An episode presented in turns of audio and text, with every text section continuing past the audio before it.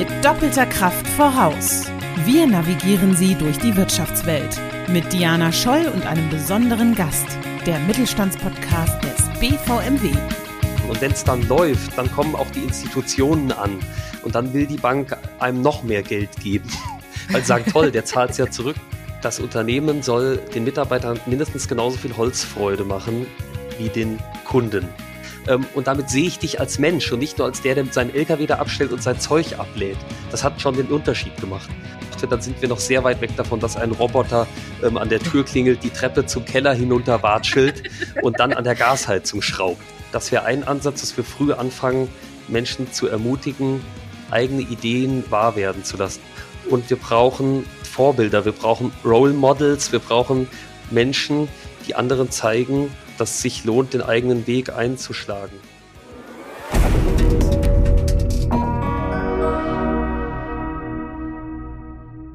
Liebe Hörerinnen und Hörer, herzlich willkommen zu einer neuen Folge des BVMW Mittelstandspodcast. Ich bin Diana Scholl, beim BVMW für politische Kommunikation zuständig und Host dieses Podcasts. Wir wollen heute mal ein Thema besonders in den Fokus rücken, welches viele mittelständische Unternehmen betrifft und was zu einem wirklichen Kittelbrennfaktor geworden ist, nämlich das Thema Ausbildung. Dafür haben wir uns einen besonderen Gast eingeladen, nämlich Julian Laut, den Geschäftsführer der Holzfreude GmbH aus Butzbach in Hessen. Lieber Julian, schön, dass du heute bei uns bist. Hallo, guten Morgen, ich freue mich auch. Wir hatten in den vergangenen Folgen des BVMW Mittelstandspodcasts vor allem mit klassischen Familienbetrieben zu tun. Das heißt, wir haben mit Nachfolgerinnen und Nachfolgern gesprochen. Julian, das ist bei dir nicht der Fall. Du kommst in dem Sinne nicht aus einer klassischen Unternehmerfamilie. Von daher die Frage an dich direkt zu Beginn. Wie wird man denn eigentlich Unternehmer? Ja, das stimmt. Das war bei mir nicht der klassische Nachfolgeweg, ähm, sondern ich bin zunächst Handwerker geworden und das ganz leidenschaftlich. Und dann ähm, kam das ganz banal. Ich hatte keine Vorstellung davon, was ein Unternehmer ist. Ich finde auch, das wird wenig vermittelt. Und das Bild davon ist sehr diffus. Als junger Mensch ähm, von der Schule kommt, nach einer Ausbildung, ähm, war es für mich eher so der Begriff des Selbstständigmachens als Handwerker und äh, so dann der Schritt, ähm, die eigene Tätigkeit selbstständig auszuführen. Und ähm, um dann aber auf einmal festzustellen, was eigentlich die Unterschiede zwischen, dass die Unterschiede zwischen erfolgreichen und weniger erfolgreichen Handwerksbetrieben als Beispiel ähm, gar nicht so sehr von der Qualität der handwerklichen Arbeit abhängen, sondern eben mehr vom unternehmerischen Denken und Handeln. Und so kam eine Faszination ähm, für, für diese Art zu arbeiten und zu denken und ähm, darüber dann die, die Entwicklung zum Unternehmer, so würde ich es mal beschreiben. Und ganz praktisch ähm, war es vielleicht dann eher ein klassischer Start-up-Weg, wenn auch in einer traditionellen Branche. Das heißt aber, das Angestelltenverhältnis war jetzt keine Option für dich, sondern es war schon für dich von vornherein klar, dass du auch selbstständig tätig sein möchtest? Ja, die Motivation war geteilt. Zum einen hatte ich Überlegungen, ähm, was kann man verdienen als angestellter Handwerker. Das ist sicherlich ein Punkt, aber nicht der wichtigste. Der andere, ähm, viele Strukturen und Abläufe und das Miteinander bis hin zum Marketing und wie Unternehmen gedacht werden, ist im Handwerk über große Strecken relativ angestaubt. Und ähm, da war hm. mein Ansatz zu sagen, will ich, will ich unter so einer Struktur arbeiten oder habe ich nicht den Antrieb und die Vision, da etwas anderes zu schaffen. Und das hat letztlich den Ausschlag gegeben, zu sagen, hm, eine eigene Idee verwirklichen. Ähm, ja, das würde mir Freude machen. Und was hast du dann gemacht? Also ich meine, ich glaube, klassisch hat, hat, hat jeder schon mal diesen Gedanken gehabt, um zu sagen, okay, Selbstständigkeit eigentlich ganz interessant, aber wie du vorher auch sagtest, es fehlt auch in gewisser Weise eine Vision aus der Schule oder die praktischen Ideen, die Bildung etc. Also es wird quasi selten der Weg hin zum Unternehmerischen vermittelt. Also von daher, was hast du gemacht? Was können vielleicht die andere auch nachmachen? Ähm, tatsächlich ist es eine sehr, sehr mühsame Geschichte, fast schon vielleicht ähm, das ist eine Geschichte, heute würde man es vielleicht Lean Startup nennen, also mit dem kleinsten möglichen beginnen, weil die Mittel eben sehr begrenzt waren. Ich komme nicht aus einer Unternehmerfamilie, ich habe auch keinen Familienbetrieb dementsprechend im Hintergrund gehabt oder übernommen und hatte auch nur ganz wenig Kapital. Jetzt ist ein produzierenden Betrieb zu gründen eigentlich kapitalintensiv, so dass ich maximal klein angefangen habe, eine, eine vorhandene Schreinerei zu pachten, also die Räumlichkeiten und dann wirklich als ein Mann in dem Fall, also mit mir, und dann einem Auszubildenden ganz klein zu starten. Ähm, die Geschäftsidee hat allerdings schnell Fuß gefasst und so ähm, hat sich daraus was entwickelt. Aber der Start, da jemandem was weiterzugeben, da kann ich eigentlich nur sagen, also viel Arbeit, Mut und der Glaube an die eigene Idee und an die eigenen Möglichkeiten ist das, was ich weitergeben kann, aber auch ähm, parallel dazu darf nicht verschwiegen werden, dass es viel Arbeit und viel, viel Grübeln und auch einen gewissen Schmerz bedeutet. Aber es hat sich in deinem Fall ja offensichtlich gelohnt. Wo steht ihr denn heute? Ähm, heute haben wir zwei Schreinereien, also zwei produzierende Betriebe und ähm, so gut 20 Mitarbeiter. Und ähm, ja, das ist immer noch, denke ich, ein, ein kleiner, mittlerer Handwerksbetrieb. Aber dafür, dass es in zehn Jahren äh, aus dem Nichts entstanden ist, bin ich sehr stolz und froh. Und vor allem geht's mir da jetzt erstmal nicht um die Größe, sondern darum, dass ich eben ein mit dem Unternehmen ein ein Vehikel schaffen konnte, was meine Träume verwirklicht. Und das natürlich immer mit dem Kompromiss, dass der gelebte Traum vielleicht nicht ganz so bunt und ganz so leichtfüßig ist wie der, äh, den man träumt, wenn man abends vorm Einschlafen nochmal an die Decke schaut. Aber es ist doch irgendwie so, dass es, dass es, dass es mich sehr begeistert, ähm, dass Dinge passieren, die ich mir vorher so überlegt habe als Idee und die dann plötzlich anfassen zu können, nicht nur als Produkt, sondern auch als, als ganze Bewegung, als Stimmung, als ein Miteinander. Das ist ähm, etwas, das kann ich schlecht, das kann man schlecht mit irgendwas aufwiegen. Woher kommt denn der Begriff Holzfreude? Ist es das, was du gerade eben beschrieben hast mit dieser Leidenschaft, mit dieser Idee, die du hattest? Ich habe mir vor Beginn der Gründung die Frage gestellt, die ich auch jedem anderen empfehle, ähm, wofür braucht die Welt denn noch eine Schreinerei? Wofür braucht die Welt noch ein Friseursalon oder noch ein Arzneimittelhersteller. Ähm, die Frage ist, was will ich bewegen, was will ich anders machen, was ist meine Mission? Ähm, Schreinern, in unserem Fall Möbel bauen oder Haare schneiden oder Brötchen backen äh, oder Autos bauen, das können viele. Die Frage ist, was für einen Unterschied möchte ich machen mit meinem Unternehmen, mit meiner Idee?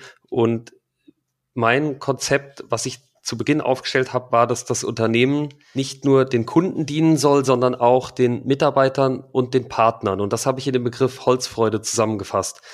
Wir möchten mit unserer Arbeit, mit dem, wie wir die Arbeit tun, möchten wir Freude machen. Den Kunden durch das Produkt, ganz einfach, das kann man sich gut vorstellen, denke ich, wenn ich jemandem ein schönes Möbel ausliefer und der freut sich dann oder die freut sich dann, dann entsteht Holzfreude. Aber das kann eben mhm. weiter und tiefer gehen mit einem hervorragenden Service. Das kann ähm, weit und tief gehen mit Mitarbeiterbegeisterung und eben auch damit, dass Firmen, die mit uns Kontakt haben, mit uns zusammenarbeiten, dass da auch der Funke überspringt. Und so ist der Name tatsächlich Programm, aber auch Vision und Mission.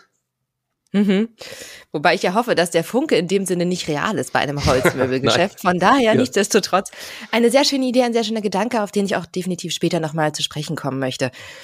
Aber ich würde noch mal gern mehr über deinen Weg erfahren und ich glaube, das ist auch etwas, was tatsächlich viele Zuhörerinnen und Zuhörer besonders interessiert. Also was hat dir gefehlt oder wie hätte es vielleicht einfacher sein können, dass du dich für die unternehmerische Selbstständigkeit begeisterst oder was hättest du dir gewünscht, vorher schon zu wissen? Wo gab es vielleicht Stolperstellen, wo du gedacht hattest, okay, wenn ich das gewusst hätte, hätte ich es vielleicht anders gemacht. Ich hoffe nicht, dass du es dann gelassen hm. hättest, hm. aber wo gibt es Möglichkeiten, wo man insgesamt vielleicht auch ein bisschen nachsteuern kann? Angefangen beim Thema Ausbildung. Ja, das ist ähm, eine sehr spannende und gute Frage. In der, in der einfachen standardisierten und guten handwerklichen Ausbildung, die ich genossen habe, also der dreijährigen Ausbildung, hatte ich das Glück, in einem kleinen Betrieb zu sein und einen Chef zu haben, der mir meine neugierigen Fragen beantwortet hat. Und zwar waren das auch Fragen wie, wie funktioniert das eigentlich mit der Umsatzsteuer? Was ist denn dieses Mehrwertsteuerding? Warum zahlen Unternehmen das nicht? Das sind ja so Fragen. Und Aha. ich hab, war vorher ähm, auf dem Weg, Abitur zu machen, habe das ähm, in der 13. Klasse kurz vor den Prüfungen abgebrochen. Die Geschichte ist vielleicht jetzt ein bisschen zu lang, um die zu erzählen. Ja. Aber ich habe also doch etwas Bildung genossen und ähm, solche Themen kamen dort aber gar nicht vor. Das heißt, einfache betriebswirtschaftliche Zusammenhänge ähm, wie Umsatzsteuer, aber auch eben, was macht ein Unternehmer, was macht ihn aus, was braucht er für, für, für Fähigkeiten, was für ein Grundgerüst, ähm, das kam nie vor. Ähm, und das ist mir bisschen zu wenig gewesen. Zum Glück wurde mein Hunger da gestillt, indem mein, mein, mein Meister, mein Ausbilder mir solche zumindest ganz einfachen Fragen schon mal beantwortet hat und ich so praktisch so einen ersten Ansatz hatte, zu wissen, wie schreibt man eigentlich eine Rechnung. Und ähm, mhm. mittlerweile, auch wenn ich mit BWL-Studenten zu tun habe, dann ist es auch nicht klar, dass jetzt ein BWL-Masterstudent aus dem Stegreif die äh, sieben Merkmale einer vollständigen Rechnung aufzählen kann.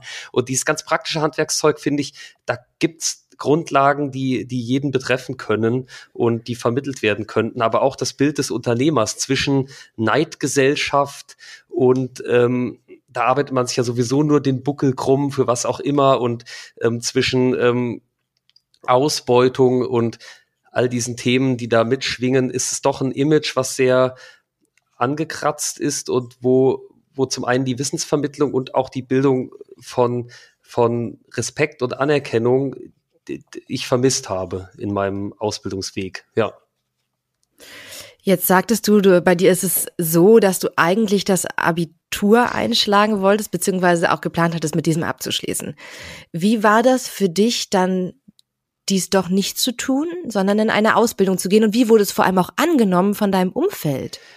Weil das mhm. erleben wir tatsächlich sehr häufig, dass man direkt auch als Absteiger, als Bildungsverlierer gilt, wenn man halt nur eine klassische Ausbildung macht. Und das ist auch ein ganz großes Problem, was die mittelständischen Unternehmen hier in Deutschland haben, dass halt die Attraktivität der Ausbildung und das Ansehen dieser enorm gelitten haben in der Vergangenheit und dementsprechend sich immer weniger junge Leute dazu entschließen, genau diesen Weg einzuschlagen. Wie war denn das bei dir? Das kann ich so, das kann ich so leider bestätigen. Also meine Eltern haben sich gewünscht, dass ich Abitur mache und ich konnte nicht viel damit anfangen, weil ich den Bezug nicht hatte zur Realität, weil es sehr theoretisch war, weil auch ein anschließendes Studium ähm, sehr stark gewünscht wurde. Und es war auch ein Akt der Rebellion, das Abi vor den Prüfungen abzubrechen. Meine Noten waren auch schlecht, aber es wäre mir möglich gewesen von meinen Fähigkeiten her. Und ähm, für mich war es ein wirklicher Befreiungsschlag und auch gleichzeitig der Wunsch, etwas zu tun, was ich anfassen kann, mit messbarem Ergebnis, nicht irgendwas zu studieren. Ich habe schon dann mit 18, 19 andere gefragt, die gesagt haben, ich studiere das und das. Ähm, wie, wie sieht denn dein Arbeitsalltag nach dem Studium aus, wenn du morgens um 8 Uhr wo auch immer zur Arbeit kommst? Was machst du denn da dann genau? Die Antworten waren für mich unbefriedigend, alles unkonkret. Mhm. Keiner wusste genau, was ihn erwartet, aber er, er oder sie studiert irgendetwas.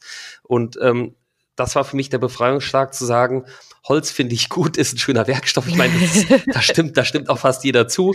Man kann das anfassen, das ist eine Mischung aus, aus handwerklicher Arbeit, aber auch Kreativität, eine Mischung ähm, genau aus vielem und spricht viele, viele Reize an und viele Begabungen. Man kann sich da verwirklichen. Das war mein Ziel. Und aufgenommen wurde das sehr kritisch. Also familiär habe ich ja schon angedeutet, sowieso sehr kritisch. Ähm, da da war es tatsächlich auch der Begriff, der bis heute im Raum steht, äh, nur Schreiner ähm, hm. für meinen beruflichen Weg. Und auch Mitschüler haben gesagt. Aber immer noch, trotz des Erfolges deiner hm. Firma? Tatsächlich, ja. Das ist aber dann ein, ein, auch ein verkopftes, traditionalistisches Denken, dass ich ja bei allem, was ich jetzt auch jetzt und in Zukunft erreichen werde, nie Akademiker sein werde. Da kann ich mich ja auf den Kopf Was stellen. auch um Gottes Willen nicht schlimm ja. ist. Ich meine, wir sehen ja, dass du einen ganz anderen Erfolg. Also wer weiß, ob du als akademisch ausgebildeter Mensch irgendwie 20 Leuten einen Arbeitsplatz geben Ja, oder könntest, ob ich dieselbe Zufriedenheit, dasselbe Glück erreichen ja. könnte. Und ähm, das ist vielleicht tatsächlich, vielleicht ist es ein, ist es auch ein Einzelfall, aber das scheint auch ein gesellschaftliches Phänomen vielleicht zu sein, dass da eine andere Anerkennung dahinter steckt. Und ähm, das finde ich, das ist frustrierend. Das macht gar keinen Sinn. Aber auch Mitschüler haben auf mich eingewirkt und haben gesagt, du bist so ein cleveres Kerlchen, gib doch noch ein bisschen Gas beim, beim Abitur und werd dann irgendwas, was deinem Intellekt irgendwie gerecht wird. Und das habe ich nie, ähm, das habe ich ganz schnell komplett abgelehnt und habe auch in der handwerklichen Ausbildung schon gemerkt, wenn ich hier Gas gebe, natürlich kann man, und das darf man, finde ich, auch so formulieren, Handwerk auch auf einem Niveau ausführen, was Leuten möglich ist, ähm, die vielleicht geringere geistige Kapazitäten haben als andere. Da gibt es auch einfache manuelle Tätigkeiten, an denen aber auch nicht schlecht ist, mit denen man auch Erfolg haben kann, ein, ein, eine gute Arbeit leisten kann, auch Geld verdienen kann. Aber äh, trotzdem ist es so, dass wenn man da ähm, Gas gibt und dabei ist und sich weiterentwickelt, dann ist Handwerk heute und wahrscheinlich auch schon immer auch genauso anspruchsvoll für den Kopf. Und ich habe an vielen Tagen ähm, nicht nur ähm, müde Knochen gehabt, sondern auch einen müden Kopf, weil es viel Konzentration erfordert und viel schnelles Denken, um zu reagieren, um diesen individuellen Anforderungen gerecht zu werden. Und gerade dann der Weg über, über Meisterprüfung und dann das eigene Unternehmen aus dem Nichts aufzubauen, mein Startkapital war äh, praktisch gerade noch äh, vierstellig. äh, es ist also eigentlich gar nicht möglich. Und da, was man da an, an auch an Denkleistung einbringen muss, da muss, muss ich, muss man sich also nicht verstecken. Und das wird auch, denke ich, zu wenig betont, ja. Auf jeden Fall. Von daher ganz vielen Dank, dass du heute schon mal bei uns bist, um diese Geschichte zu erzählen. Denn ich glaube, sie kann auch vielen Mut machen, etwas Eigenes anzudenken und vielleicht halt auch wirklich mal sich Gedanken darüber zu machen, was kann ich denn eigentlich noch und wo sind denn meine Stärken? Denn wir erleben auch ganz häufig, dass schon in der Berufsorientierung überhaupt nicht über die Möglichkeit gesprochen wird, überhaupt eine Ausbildung zu machen ist auch schade, wenn Menschen sich überlegen, vielleicht möchte ich ähm, Physiotherapeut, Therapeutin werden. Und das ist aber vielleicht, ist auch ein Beruf, der sicherlich für das, was geleistet wird, unterbezahlt ist. Aber ich kenne auch, auf jeden Fall. Ich kenne auch Menschen, die haben diesen Beruf erlernt und haben sich mit einer kleinen Physiotherapiepraxis selbstständig gemacht, haben sich da gut platziert, haben eben auch unternehmerisch gedacht und können auch da mit ein, zwei Mitarbeiterinnen oder Mitarbeitern ähm, auch ein gutes Einkommen fahren und mhm. ähm, eben sich verwirklichen, sind ihr eigener Chef, ihre eigene Chefin und das funktioniert. Und das Spannende ist in diesen Ausbildungsberufen für mich die Kombination aus der stabilen Tradition, weil das sind ja Geschäftsmodelle, die bewährt sind. Das heißt, als Physiotherapeutin, als Schreinerin habe ich ja eine Grundlage, die bewährt ist. Es ist kein Experiment. Die, die Branche gibt schon lange und die wird es auch noch sehr lange geben. Und ich kann aber mit meiner eigenen Kreativität das so leben, ähm, wie, wie es zu mir passt und wie es vielleicht auch in die Nische passt, die ich mir suche. Und ähm, da habe ich die Sicherheit eines traditionellen Geschäftsmodells, was schon andere vor mir erfolgreich umgesetzt haben, gepaart mit der, mit der ganzen Freiheit, das nach meinen nach meinen Wünschen zu gestalten, nach, nach meiner Vision. Und diese Mischung, die wird unterschätzt, denke ich. Viele Handwerksleistungen erleben wir, stehen so ein bisschen in der Kritik beziehungsweise vor der Angst, ersetzt zu werden durch Maschinen, durch Digitalisierung. Du bist jetzt noch ein sehr junger Mensch und ich glaube etwas digital affiner als vielleicht andere in deiner Branche. Wie stehst du denn dazu? Ich bin da, ich stehe dazu extrem entspannt, weil ähm, wenn du oder jemand anders vielleicht mal eine hochmoderne Heizung zu Hause haben, die ganz digital ist, dann wird eine Firma, ein Dienstleister aus der Ferne vielleicht auslesen können, wie es der Heizung geht ähm, und wird vielleicht auch irgendwelche Wartungsfunktionen oder ein Update von dort einspielen können. Und das wird den regionalen Installateur vielleicht in dem Fall abschaffen. Hm, wenn aber der Wasserhahn tropft oder eine Pumpe ausgetauscht werden muss oder wirklich was manuell gemacht wird, dann sind wir noch sehr weit weg davon, dass ein Roboter ähm, an der Tür klingelt, die Treppe zum Keller hinunter watschelt und dann an der Gasheizung schraubt. Ähm, also, ja, also das möchte ich gern erstmal sehen. Das wird vielleicht irgendwann möglich sein. Aber bis das ein Roboter günstiger und schneller kann als ein gut ausgebildeter ähm, Sanitärinstallateur, ähm, da, da habe ich noch große Fragen dran. Und ähm, für, aber auch für unsere Branche ist es jetzt schon so, dass ich auf www.deinschrank.de kann. Jetzt mache ich Werbung für äh, die Marktbegleiter und kann mir einen, ähm, kann mir einen komplett individuellen ähm, Schrank konfigurieren ähm, und kann mir den nach Hause schicken lassen und aufbauen. Also sagen wir mal ganz vorsichtig, ähm, großes schwedisches Möbelhaus nach Maß. Ähm, da ist es aber ganz einfach möglich, mit Positionierung, mit einem individuellen Produkt und auch mit Alleinstellungsmerkmalen und eigenen Qualitätskriterien sich davon abzusetzen. Und diesen Schritt muss ja jedes Unternehmen immer wieder gehen. Sonst werde ich ja ähm, in Frage gestellt von immer von, vom Wettbewerb. Ob es Wettbewerb ist mhm. ähm, aus dem Ausland, ob es ob es im Binnenmarkt einen Wettbewerber gibt, der es günstiger oder schneller kann, ähm, äh, oder ob es eben ein digitaler Wettbewerb ist, wo die Dienstleistung vereinfacht digitalisiert und dem kleinen Betrieb weggenommen wird. Das muss ich erkennen, diese Strömung, und muss mein Geschäftsmodell so aufstellen, dass es genug Alleinstellungsmerkmale und Individualisierung bietet, dass es wieder zum Markt passt. Und das ist für, aus meiner Sicht in den Ausführungsberufen noch lange Zeit sehr gut möglich. Man merkt, dass du dir viele Gedanken darum machst, wie funktioniert mein Geschäft, was kann ich noch lernen oder einfach auch mal so den Blick von außen wagen, um halt innovativ zu bleiben, um am Markt zu bleiben etc. Jetzt bist du aber ganz offensichtlich auch ein besonderer Typ dabei, weil wir erleben das leider nicht bei allen jungen Leuten.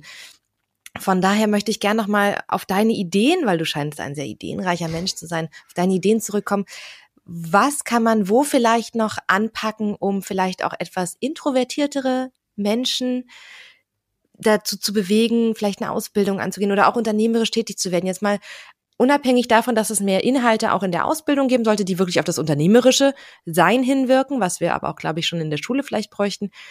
Aber wo gibt es vielleicht auch von deiner Perspektive her noch Anknüpfungsmöglichkeiten, wo wir vielleicht ein bisschen stärker ran sollten oder wie wir als Gesamtgesellschaft dieses Thema noch ein bisschen stärker fördern könnten?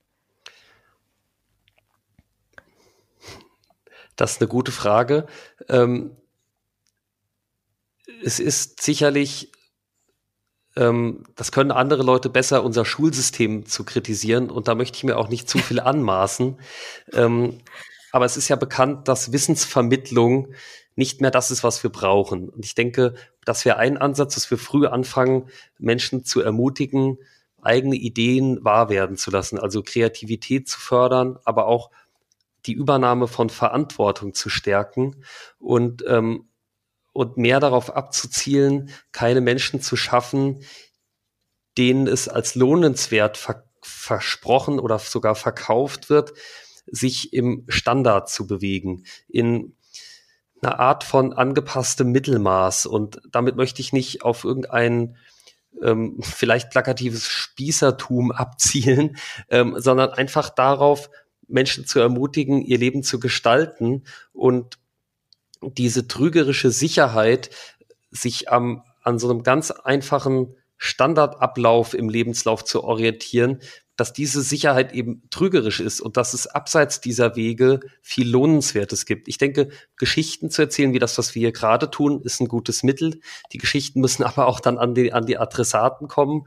Und wir brauchen Vorbilder, wir brauchen Role Models, wir brauchen Menschen, die anderen zeigen, dass es sich lohnt, den eigenen Weg einzuschlagen. Und wir brauchen, denke ich, ein Schulsystem, dass Wissensvermittlung etwas zurückstellt, weil die haben, das haben die Kinder auch in ihrem Smartphone und ähm, was den eigenen Weg, den persönlichen individuellen Weg, das was uns vielleicht manchmal fehlt, ist auch dieser American Dream, dieses jeder kann mhm. alles werden Gefühl und auch der Mut, das anderen zuzutrauen. Wir sind ja auch eine, ein, ein Land voll von Skeptikern. Wir sind nicht nur, wir gönnen nicht nur ungern dem anderen oder der anderen. Wir sind auch skeptisch. Wir hinterfragen, wir sagen, meinst du wirklich? ähm, klappt das denn? Ist das nicht zu riskant? Solltest du doch nicht doch lieber Punkt, Punkt, Punkt. Und da ähm, anderen Mut zu machen, weil wir auch in einem Land der Sicherheiten leben. Man kann auch, denke ich, etwas riskieren, ohne gleich ähm, alles zu verlieren. Es gibt Möglichkeiten. Und ich erinnere mich auch an meine Anfangszeit an Termine von Jobcenter bis zur Bank, wo, äh, wo ich nur auf viel Ablehnung und auf viel Kritik gestoßen bin und dann sagen musste, gut, jetzt muss ich, ich muss es irgendwie selber machen. Und wenn es dann läuft, dann kommen auch die Institutionen an und dann will die Bank einem noch mehr Geld geben. Weil sie sagen, toll, der zahlt es ja zurück, der bedient die Zinsen. Aber vorher, äh, vorher halten sich alle zurück. Und ähm, da müssen wir uns mehr zutrauen und auch, was auch, wo ich auch nicht der Erste bin, der das sagt, die Kultur des Scheiterns, die wird eben mhm. auch, ähm, wird auch unterschätzt bei uns. Und da schwingt, schwingt noch zu viel Angst mit, die vielleicht auch nicht nötig wäre, weil mit, ähm, mit Mitte 40 völlig frustriert in irgendeinem Konzern ähm, eine Nummer zu sein und eine, ähm, ich will nicht das Arbeit im Konzern grundsätzlich bashen, weil da kann man sich sicherlich auch verwirklichen, aber es gibt eben auch viele, die in einem frustrierten Verhältnis sitzen und ähm, vielleicht sich einfach nie getraut haben und immer sagen, damals hätte ich doch. Und diesen Mut, den können wir uns auch zusprechen, denke ich. Auf jeden Fall. Und an der Stelle der kurze Hinweis, sollten wir Schülerinnen oder Schüler hier bei uns im Podcast als äh, Zuhörer haben. Es gibt viele mittelständische Betriebe in Deutschland, die euch gerne mal einen Einblick gewähren in das, was sie eigentlich tun und was eigentlich der Arbeitsalltag sein könnte. Von daher schaut auch gerne mal bei euch um die Ecke im Ort, in der Stadt. Was für Unternehmen gibt es denn eigentlich bei mir um die Ecke? Und wo gibt es vielleicht auch noch Berufsfelder, die ich vielleicht noch gar nicht kenne und die vielleicht auch spannend wären, mal auszuprobieren. Und in dem Punkt kann man auch sagen, denn die mittelständischen Arbeitgeberinnen und Arbeitgeber haben meistens ganz besondere Ideen und sind vor allem, ich möchte sagen, etwas nahbarer. Julian, ihr seid als familienfreundliches Unternehmen ausgezeichnet. Wie darf ich mir denn das bei einer Schreinerei vorstellen? Vielleicht kommen wir mal darauf zu sprechen. Eine spannende Auszeichnung, die ich selber nicht richtig glauben konnte, weil, wir, weil wir wenig Mitarbeitende mit eigener Familie haben, weil der, da der mhm. Altersdurchschnitt sehr niedrig ist und die einfach noch keine Familien haben. Ein Mitarbeiter hat aber beispielsweise eine Familie mit zwei Kindern und ähm, ich selbst auch. Und wir haben einfach gesagt, das Unternehmen soll den Mitarbeitern mindestens genauso viel Holzfreude machen wie den Kunden.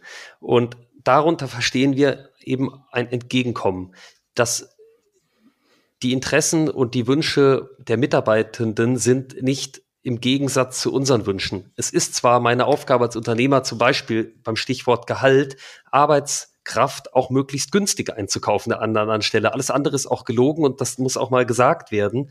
Aber wir ähm, stellen uns da nebeneinander und nicht gegenüber. Und wir sagen, wenn der eine Mitarbeiter zum Beispiel in der Arbeitsteilung mit seiner Partnerin hatte er den Wunsch, an drei Tagen in der Woche 30 Stunden zu arbeiten, ist ähm, gesetzlich zulässig, aber sprengt natürlich unsere Abläufe, weil er kommt dann drei Tage, kommt eine Stunde früher, bleibt eine Stunde länger, fährt aber zum Beispiel auf Montagen, braucht einen anderen Mitarbeiter, der ihn begleitet und ähm, das muss alles organisiert werden. Eine andere Mitarbeiterin wollte sich einen Hund anschaffen, war aber mit ihrem Partner beide berufstätig und hat dann gefragt, ob sie den Hund mit in die Holzfreude bringen kann. Und das sind kleine Dinge, die wir selbstverständlich ermöglichen, die das miteinander auch spannend machen und ähm, die letztlich dann auch zu dieser Auszeichnung geführt haben, aber auch dazu, dass ähm, Fachkräftemangel und Nachwuchsgewinnung bei uns viel ähm, Zeit in Anspruch nehmen, aber auch von Erfolg gekrönt werden. Das wäre tatsächlich meine nächste Frage gewesen. Wie läuft es denn bei euch mit der Fachkräftegewinnung? Denn du sagtest, ihr seid ein recht junges Team. Ähm, im, im hessischen Land, sage ich mal, mhm. also für, für jemanden wie mich, der aus Berlin kommt, ist das immer manchmal schwer nachzuvollziehen. Von daher, wie, wie bewirbst du dich? Also wie bei potenziellen Arbeitnehmerinnen und Arbeitnehmern? Wie zeigt ihr euch?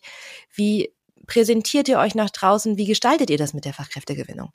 Die Art, wie du die Frage gestellt hast, verrät schon, dass du darin sehr, sehr weit bist, weil du fragst, wie bewirbt ihr euch? Woanders bewerben sich ja die, ähm, bewerben sich ja die Bewerber und Bewerberinnen. Und das ist ja schon wichtig, die Haltung zu ändern, den Prozess ähm, auch zu verändern, nämlich zu sagen, ich bin ja genauso derjenige, der sich bewirbt, wie äh, die Bewerber und Bewerberinnen. Und ähm, wir haben den Prozess ähm, wir vereinfachen den Zugang. Wir sagen, du kannst dich per WhatsApp bewerben, du darfst dich per Sprachnachricht bewerben. Wir schalten Anzeigen auf Social Media und ähm, sagen einfach schon mal, die Art, wie du dich bewirbst, ist uns erstmal egal. Hauptsache, du kommst irgendwie hier an. ähm, wir haben es tatsächlich muss ich auch zugeben, wesentlich leichter Ausbildungsplätze zu besetzen als ähm, Stellen, wo Fachkräfte gesucht werden, weil es einfach nicht viele gibt. Und wir dann gesagt haben, gut, dann machen wir sie eben selber. Das ist eben unsere Lösung, ganz viel in Ausbildung zu investieren. Aber wir gewinnen auch immer wieder gute Fachkräfte, wobei wir da eben anspruchsvoll sind und nur ähm, Leute ins Team holen wollen, wo es wirklich passt. Und da müssen wir auch mal länger suchen und können auch nicht jede Stelle innerhalb von kürzer Zeit besetzen ähm, kommen da aber sehr, sehr gut durch diesen Fachkräftemangel bis jetzt mh, mm, und schaffen es, die Auszubildenden eben auch mit Augenhöhe, das ist immer so ein Wort, was leicht gesagt ist, was aber eben bedeutet, ich stehe fachlich über dir und bin da auch eine Autorität, schaffe es aber so, wie du es gesagt hast, nahbar zu sein, dass deine Meinung und deine Person und deine Interessen ähm, eben auf derselben Höhe stehen wie meine und die des Unternehmens und wir das nebeneinander stellen, uns angucken, was können wir im Einzelfall für dich tun ähm, und was tust du für uns und das funktioniert. Wie viele Auszubildende habt ihr immer so im Schnitt? Ähm, wir nehmen in jedem Ausbildungsjahr zwei bis vier.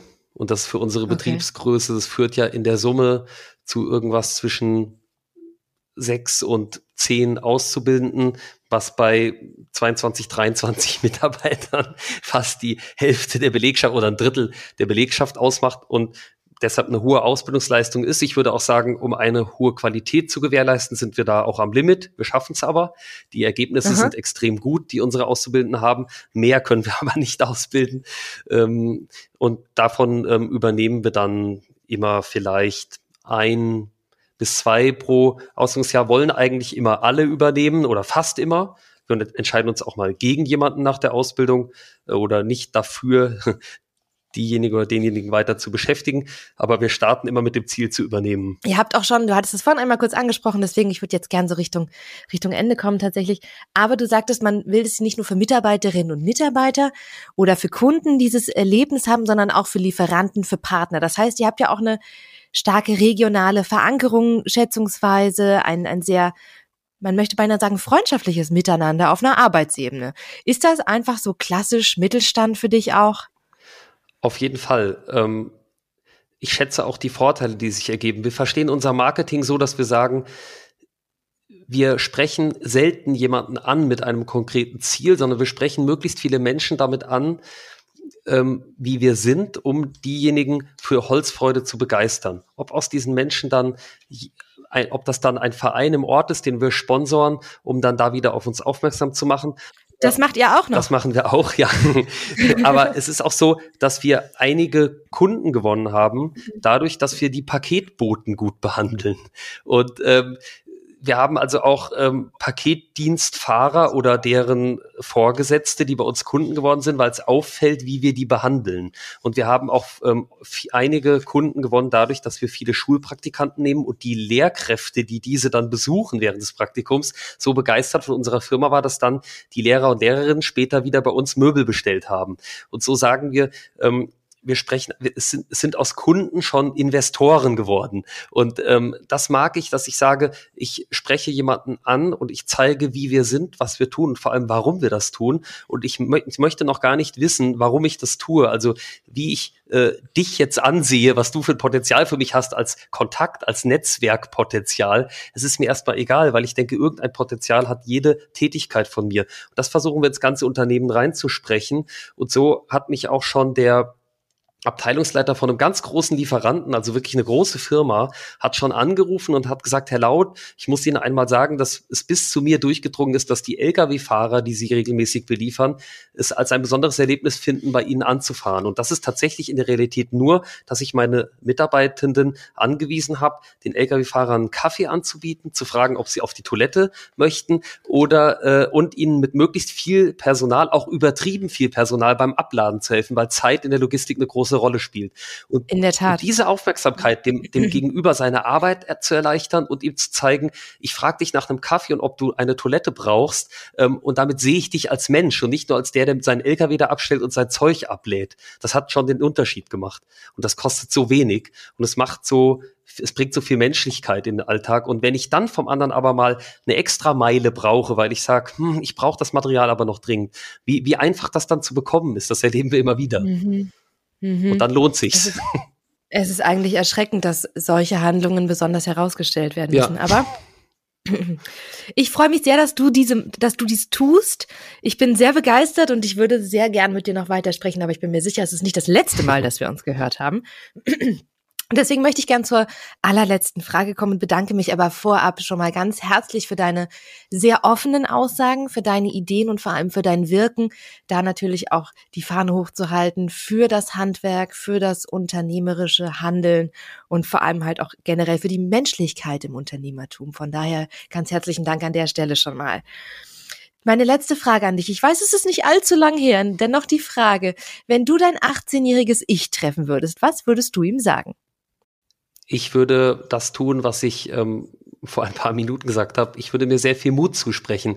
Man bezeichnet mich zwar als mutig und ich habe ja auch den Mut gefasst, aber tatsächlich hätte ich an der einen oder anderen Stelle sogar noch größer denken können ähm, und habe immer wieder gemerkt, dass ich meine eigenen Schritte wiederhole und wieder neu ansetzen muss bei bestimmten Themen. Und ich hätte auch noch, ich hätte noch entschlossener vorangehen können. Und da hätte ich mir auf die Schulter geklopft und hätte, würde mir selber sagen, du packst das. Es ist ganz viel möglich, vor allem viel mehr als viele andere behaupten. Äh, hau rein, Junge, gib Gas und triff mutige Entscheidungen. Es gibt ganz wenig zu verlieren und ganz viel zu gewinnen. Sie hörten mit doppelter Kraft voraus der Mittelstandspodcast des BVMW. Ihre Anregungen und Ihr Besuch auf mittelstandspodcast.de sind herzlich willkommen. Wir hören uns in zwei Wochen wieder.